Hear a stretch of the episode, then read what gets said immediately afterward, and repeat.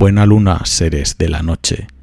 Bienvenidos a un nuevo episodio de Nunca apagues la luz. Hoy quiero compartir con todos vosotros uno de los casos más terroríficos que conozco. En 1973 se estrenó en Estados Unidos una película cuyo nombre conoceréis seguramente, un título que su sola mención produce escalofríos. Estoy hablando de El Exorcista.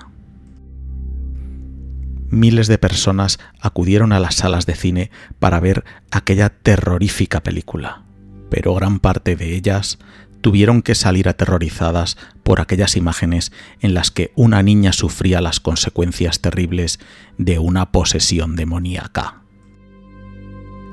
La película se basó en una novela del mismo nombre escrita por William Peter Blatty, quien a su vez se basó en un caso de exorcismo real, el caso de un niño de 14 años quien en 1949 había sufrido una posesión demoníaca. Es el caso de Robbie Mannheim. Antes de comenzar, quiero darte unas breves directrices, como siempre, para que disfrutes al máximo de este episodio.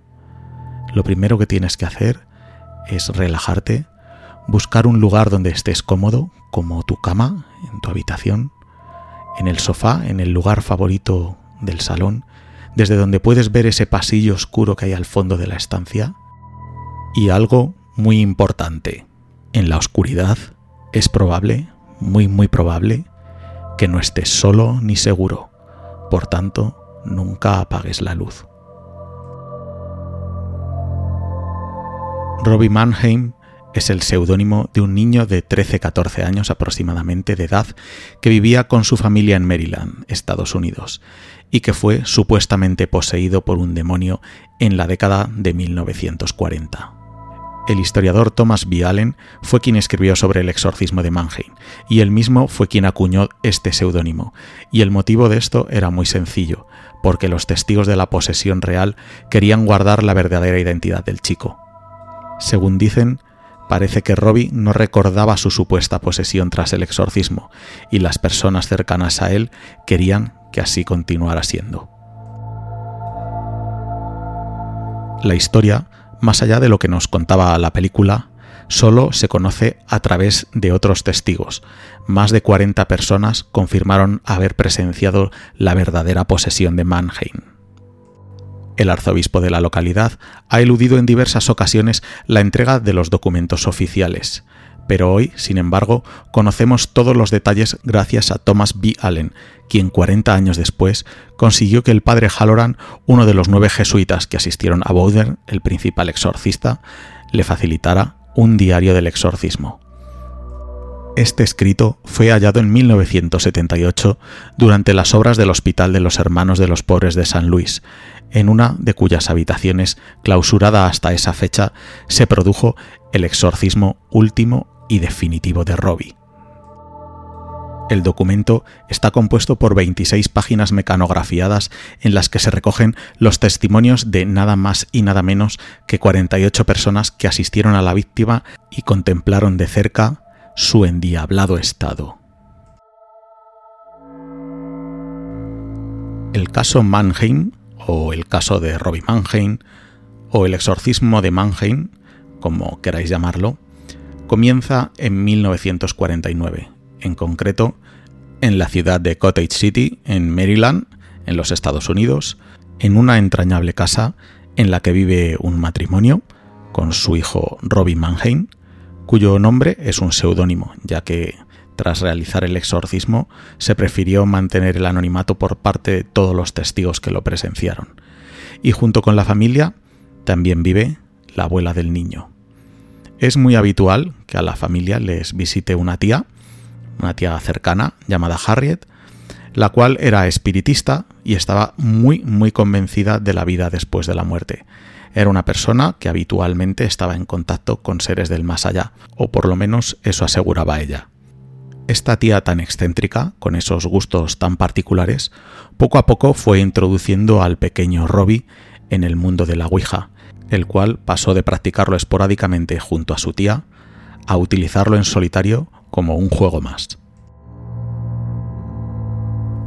Tiempo después de que el niño empezara a realizar esas poco convenientes prácticas, comenzaron a suceder cosas extrañas en el hogar. Un sábado por la noche, los padres del niño habían salido a cenar y Robbie se quedó solo en la casa con su abuela. De pronto, ambos escucharon una serie de arañazos en las paredes. Al principio pensaron que se trataba de ratones, pero tras la llegada de los exterminadores, estos les aseguraron que no había nada en la casa. Mientras todo esto pasaba, cada noche se volvían a escuchar una y otra vez los rasguños en las paredes. Aparte de estos hechos, comenzaron a ocurrir otro tipo de sucesos que podrían considerarse más dentro de lo que se conoce como fenómeno poltergeist y que además afectaba directamente al hijo de la familia, a Robbie. Mesas y objetos comenzaron a moverse solos por la casa de forma esporádica se comenzaron a escuchar sonidos extraños en la habitación de Robbie, como el ruido incesante de una gotera de agua o una especie de oscuros lamentos. Los arañazos, que habían comenzado en la casa como una primera sintomatología, se tornaron en zarpazos, como garras arañando la madera, y continuaron así durante once días seguidos. Los fenómenos continuaron produciéndose. En la habitación de la abuela había un crucifijo, el cual aseguran se movía constantemente como si alguien quisiera sacarlo de allí. Era como si alguien tratara de golpearlo por detrás de la pared, lo cual hacía que el crucifijo se tambaleara y vibrase constantemente. Con el paso de los días, Robbie, al irse a dormir, empezó a escuchar pasos junto a su cama y aseguraba sentir, además, la presencia de alguien sobre él. Durante el día empezaron a verse volar objetos por todas las habitaciones. Y esto era algo que no solo podía ver Robbie, sino que está demostrado que los parientes que acudían a visitar a la familia podían ver girar vertiginosamente las sillas en las que Robbie se sentaba.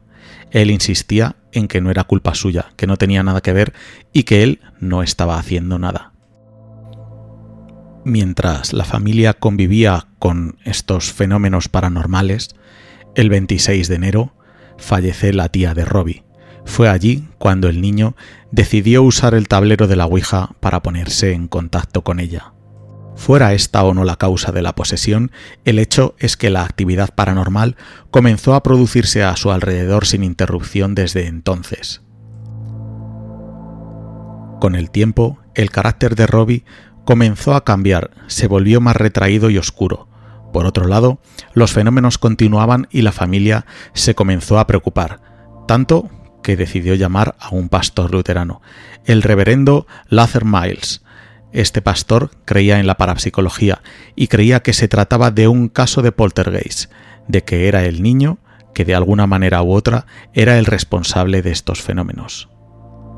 El pastor llevó al niño a su residencia los días 17 y 18 de febrero, y efectivamente los objetos de la casa del pastor se comenzaron a mover y caer al suelo violentamente.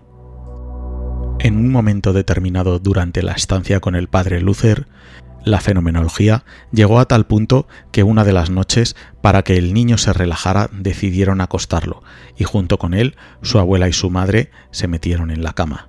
De pronto el colchón levitó, y colcha y sábanas completamente estiradas se elevaron ante sus ojos como si algo invisible tirara de las esquinas. El padre Luther, al ver que no podía comprender lo que le pasaba al niño, decidió dejarlo en una clínica de salud mental para que fuera atendido debidamente. El joven debía ir a tres sesiones, sin embargo, solo fue a dos, se cree que los padres no quisieron que su hijo estuviera en una clínica de salud mental, pues los pacientes por lo general eran maltratados y los tratamientos eran casi inhumanos. Entonces, el pastor, al ver la negativa de los padres para tratar a su hijo en la clínica, les aconsejó que llamaran a un sacerdote católico, pero no sin antes pasar una última noche junto al crío. Esa misma noche, el reverendo fue testigo directo de la aterradora fenomenología que rodeaba a Robbie. Sobre el pecho del niño aparecieron unos arañazos en forma de letras como si alguien los hubiera trazado desde dentro con un cuchillo, y esto llevó al padre Luther a pensar por primera vez y a comentar a la familia la posibilidad de un exorcismo. Para los que desconozcan un poco el tema, quiero comentar que la posesión demoníaca se manifiesta progresivamente de tres formas. Primero la infestación, el demonio actúa contra la materia circundante y produce fenómenos telequinéticos de toda índole. Luego viene la segunda fase, que es la obsesión, que atormenta a la víctima sin hacerla perder el conocimiento, pero de un modo bastante, bastante evidente. Y por último, la tercera y más peligrosa fase, la posesión. Invade el cuerpo de la persona y lo trata como si, si fuera propiedad suya. Para el padre Luther, para el pastor Luther, Robbie estaba a punto de pasar a la tercera fase, a la fase de la posesión. De ahí la insistencia del pastor para que la familia contactara con un sacerdote católico, ya que, según sus palabras, los sacerdotes católicos entienden de estas cosas, refiriéndose a posesiones y exorcismos. La familia finalmente visitó la iglesia de San Jaime, en Montmaryland, y fue donde entraron en contacto con un sacerdote recientemente ordenado llamado Edward Hughes. Al principio, este se limitó a darles agua bendita y unos cirios consagrados, ya que son remedios infalibles contra el demonio. Pero el padre, a pesar de esta actitud, quedó profundamente preocupado, ya que la primera vez que recibió al joven en su despacho sucedieron hechos extraños, como por ejemplo que el teléfono de la mesa se movía solo con una mirada del chico, o que también comenzó a hacer un frío espantoso en la habitación que llegó a asustar al sacerdote. Finalmente, el padre Hughes decidió visitar al chico en su casa. Al parecer, Robbie estaba en la cama, en estado de trance, y le recibió diciéndole en latín Hola, sacerdote de Cristo. Sabes que soy un demonio. ¿Por qué me molestas? Precisamente según el ritual Romanum, el ritual que se utiliza para los exorcismos, aprobado por el Vaticano, la capacidad de hablar o de entender una lengua extranjera desconocida anteriormente por la persona es una de las características más típicas de la posesión. Sobre todo si va unida a una exhibición de fuerza sobrehumana, el conocimiento de hechos ocultos o hechos futuros, o una profunda aversión hacia lo sagrado, que es manifiesta incluso hacia medallas, cruces o reliquias ocultas. Tras asistir a este encuentro, el sacerdote entonces no tuvo dudas de que Robbie sufría una posesión demoníaca. Se dice que el padre comunicó sobre este caso al arzobispo para que contactara con un sacerdote especializado en este tema, pero el arzobispo le pidió que se hiciera el cargo. Hughes entonces no lo dudó ni un momento, tal y como indica el ritual, solicitó permiso para practicar un exorcismo al arzobispo de Washington, quien incomprensiblemente se lo concedió. El ritual romanum para llevar a cabo un exorcismo indica expresamente que el sacerdote designado para hacer el exorcismo, además de distinguirse por su piedad, prudencia y vida íntegra, debe ser inmune a cualquier ansia de engrandecimiento personal, y no confiar en su poder, sino en el divino, así como de edad madura y reverenciado no solo por su cargo, sino por sus cualidades morales. Características todas ellas que Hughes, a sus 29 años de edad, no había tenido tiempo de reunir. Tampoco siguió el joven párroco otra instrucción del ritual, que era recurrir a un estudio profundo del asunto, examinando los autores aprobados y los casos producidos. Quizá, por todo ello, aunque realizó una confesión general, ofreció misa y oraciones especiales e incluso ayunó, el exorcismo resultó trágico. A finales de febrero, Robbie fue ingresado en el Georgetown Hospital dirigido por jesuitas y atendido por monjas, que guardaron el más absoluto secreto sobre el exorcismo. Fue atado con correas a una cama y permaneció tumbado con los ojos cerrados, aparentemente tranquilo. Al entrar el padre Hughes en la habitación, ataviado con un birrete negro, estola púrpura al cuello y con un reluciente aspersor de agua bendita, Robbie despertó y con voz perentoria le ordenó quitarse la cruz que llevaba oculta. Asimismo, se dice que empezó a proferir juramentos en lengua semítica y aramea, y en su pecho comenzaron a aparecer nuevamente arañazos en forma de palabras de difícil comprensión. Hughes se arrodilló junto a la cama con el ritual en las manos, recitó la letanía de los santos en latín y luego el Padre Nuestro con el que comienzan las oraciones propias del exorcismo. Pero al decir el Padre, más líbranos del mal, Robbie logró desasir una de sus manos y aflojar una pieza de la cama. La monja y el auxiliar presentes oyeron de pronto un alarido de Hughes. Robbie había rajado el brazo izquierdo del sacerdote desde el hombro hasta la muñeca. Se comenta que para cerrar esa herida fueron necesarios más de 100 puntos.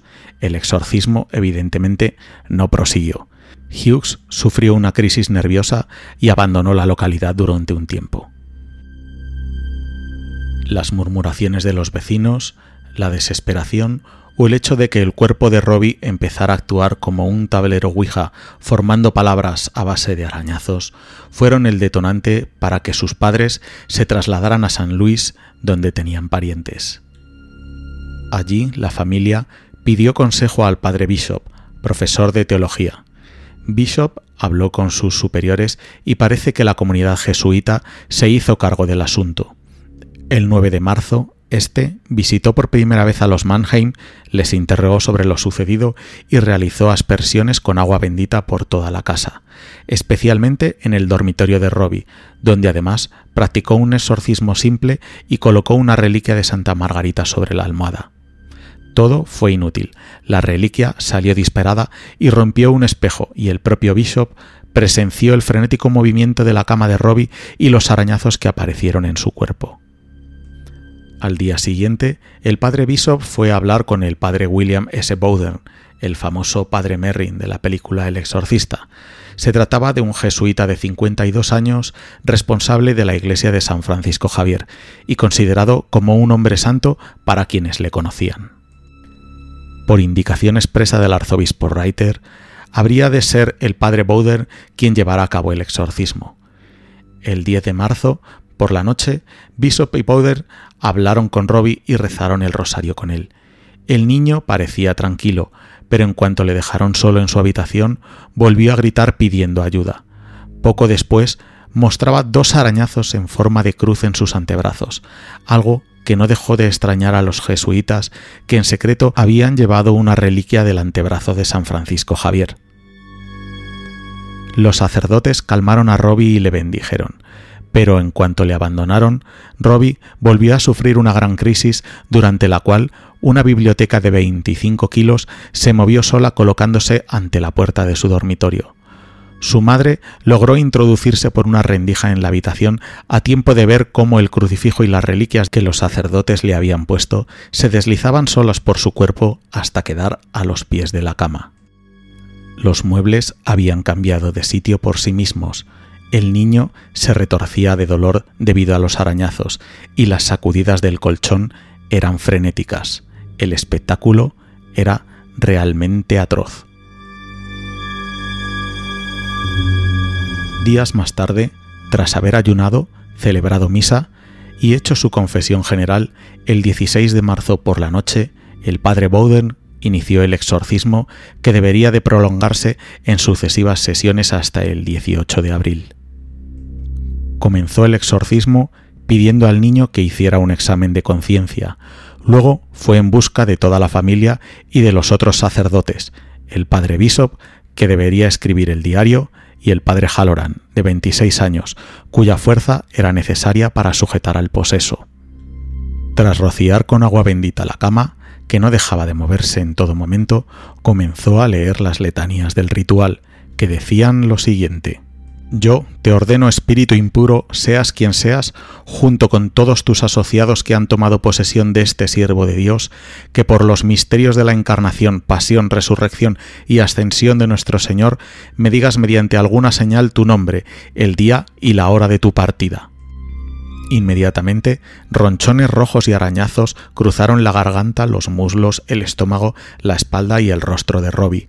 En su pecho apareció la palabra gel infierno como una especie de escarificación con letras abultadas hacia afuera y de la que emanaba unos pequeños hilillos de sangre. Sobre el escaso vello púbico del niño también se dibujó la letra X y la palabra go, del inglés ir. Bowder interpretó que el demonio se iría en 10 días, ya que la letra X en el alfabeto romano significa 10, y que asimismo abandonaría el cuerpo a través de la orina o los excrementos. En lo primero se equivocó, en lo segundo no, pues en cada sesión de exorcismo salían de Robbie grandes cantidades de orina maloliente. A partir de ese día, la lucha contra el mal fue ganando la batalla. Durante otra sesión, al preguntar al demonio su nombre, se dibujó con arañazos sobre el pecho de Robbie la palabra spite, rencor. Durante el día, Robbie era un muchacho normal, algo característico de los posesos, pero solo durante los periodos de crisis, que a veces duraban horas y que salvo en raras ocasiones se presentaron siempre de noche, parecía ser otra persona. Chillaba, ladraba, reía diabólicamente, insultaba y maldecía al oír las plegarias o el nombre de Jesucristo. Al ir avanzando el exorcismo, comenzó a hablar con una voz profunda, ronca y a volverse más violento. Gritaba obscenidades a los sacerdotes, les acusaba de terribles actos sexuales y les escupía. Su delgado cuerpo se arqueaba tanto que podía tocarse la cabeza con los dedos de los pies. Cantaba melodías que desconocía, agitaba los brazos desesperadamente y en cuanto se veía libre de ataduras, soltaba violentos puñetazos. En un intento de reducir el poder del demonio, el padre Bowder decidió bautizar a Robbie Meinheim, que era luterano, para acogerlo dentro de la Iglesia Católica, además de que el bautismo era otra forma de exorcizar. Sin embargo, tras recibir este sacramento, Robbie se volvió más agresivo. La voz del demonio salía con más frecuencia durante las crisis hablaba con más autoridad y profería más obscenidades. Su rostro adquiría expresiones diabólicas y sus uñas extraordinariamente largas arañaban su pecho. Conforme avanzaba la batalla, a los periodos de crisis se sucedían estados de calma en los que el chico proyectaba una aura siniestra que los exorcistas llaman el roce de Satanás. En cierta ocasión estuvo cuatro días muy tranquilo, pero era sólo una treta del maligno que a veces deja el cuerpo libre de molestias para hacer creer que ha sido expulsado según el ritual. Finalmente, tras pasar por un verdadero calvario, durante el cual estuvo alojado en la rectoría de la iglesia de San Javier, Robbie regresó de nuevo a Maryland y volvió de nuevo a San Luis. El niño fue ingresado a principios de abril en el Hospital de los Hermanos de los Pobres, y allí continuaría el ritual. El día 18 de ese mes, el padre Bowden, consumido por el prolongado ayuno y la vigilia, se enfrentó a la que sería la última batalla. A lo largo de todo el proceso, el padre Bowden tuvo en mente algo que Satanás había dicho al principio. No me iré hasta que se pronuncie cierta palabra, y no permitiré que este niño la diga el padre Bowden abrigaba esperanzas de que durante la Semana Santa nuestro Señor liberaría a Robbie el día de su gloriosa resurrección. El sábado santo, el hermano Cornelio hizo que trajeran una estatua de San Miguel abatiendo al dragón y la hizo colocar en la habitación de Robbie, justo en un rincón. El domingo de Pascua transcurrió sin incidente alguno. Sin embargo, a la mañana siguiente ocurrió algo verdaderamente extraordinario. Robbie despertó furioso y la misma voz grosera se burlaba de los sacerdotes. Tiene que decir una palabra más. Nada más una palabrita. Digo, una palabra grandota. Pero nunca la dirá. Siempre estoy en él. Puede que no siempre tenga mucho poder, pero estoy en él. Jamás dirá esa palabra. Cada vez que el espíritu maligno se manifestaba en Robbie, causaba en él lo que parecían ser convulsiones. La voz del chico, en esas ocasiones, se distinguía por su tono cínico, áspero y diabólico. A lo largo de ese día, el padre Bowder y sus ayudantes escucharon esa misma voz. Esa noche, sin embargo, algo cambió. Una voz completamente distinta surgió de Robbie. A las diez y cuarenta y cinco de la noche, Robbie se calmó y cayó en un trance como era habitual. Sin embargo, los que estaban en la habitación quedaron sorprendidos cuando escucharon una voz completamente diferente emanando del chico. Aquella voz no provocaba miedo ni asco, sino confianza y esperanza. En un tono claro e imponente, un personaje majestuoso dijo Satanás, Satanás, soy San Miguel, y te ordeno, Satanás, y a los otros espíritus malignos que dejen este cuerpo en el nombre de Dominus, inmediatamente, ahora, ahora, ahora.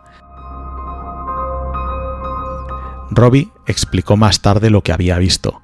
San Miguel apareció como un hombre muy hermoso, con cabello ondulado que se agitaba en la brisa mientras se encontraba rodeado de una luz blanca radiante. En su mano derecha sostenía delante de él una espada sinuosa y ardiente, y con su mano izquierda apuntaba hacia una fosa. El joven describió cómo sentía surgir el calor y también ver al diablo reír mientras resistía a San Miguel. Lo que ocurrió a continuación muestra claramente que el demonio quedó superado en este campo de batalla espiritual con la abrupta aparición de su némesis angelical. San Miguel se volvió hacia Robbie y sonreía al hablarle. Sin embargo, la única palabra que el chico escuchó mientras estaba en el trance fue la que su verdugo había jurado que no le permitiría decir, Dominus. Con aquella única palabra, Robbie había quedado libre al fin. Después de estos espeluznantes eventos, Robbie pudo llevar una vida normal. Con el tiempo se casó y le dio el nombre de Michael, Miguel en castellano, a su primer hijo en honor del arcángel guerrero que acudió a su rescate en un momento de apremiante necesidad. El padre William Bowdern permaneció como pastor de San Francisco Javier hasta 1956 si bien podría parecer que su vida continuó tan bien como de costumbre, lo cierto es que no fue así. Sus familiares relatan que hasta su fallecimiento en 1983, a la edad de 86 años, este heroico sacerdote continuó sufriendo mental y físicamente como resultado de lo que tuvo que sobrellevar durante este exorcismo. Realmente un caso espeluznante el caso de Robbie Meinheim, que dio lugar a la película del exorcista. Realmente es, una historia que pone los pelos de punta, sobre todo porque es algo que ha sucedido en pleno siglo XX, finales del siglo XX. No estamos hablando de creencias medievales que hayan sucedido a gente inculta, sino finales del siglo XX. Seguramente ahora veréis la película con otros ojos, quizás esos mismos ojos que os están mirando desde el otro lado de la habitación, o quizás desde debajo de la cama. Pero espero que no hayas cometido la estupidez de quedarte a oscuras. En la oscuridad es probable, muy muy probable, que no estés solo ni seguro. Por tanto, nunca apagues la luz.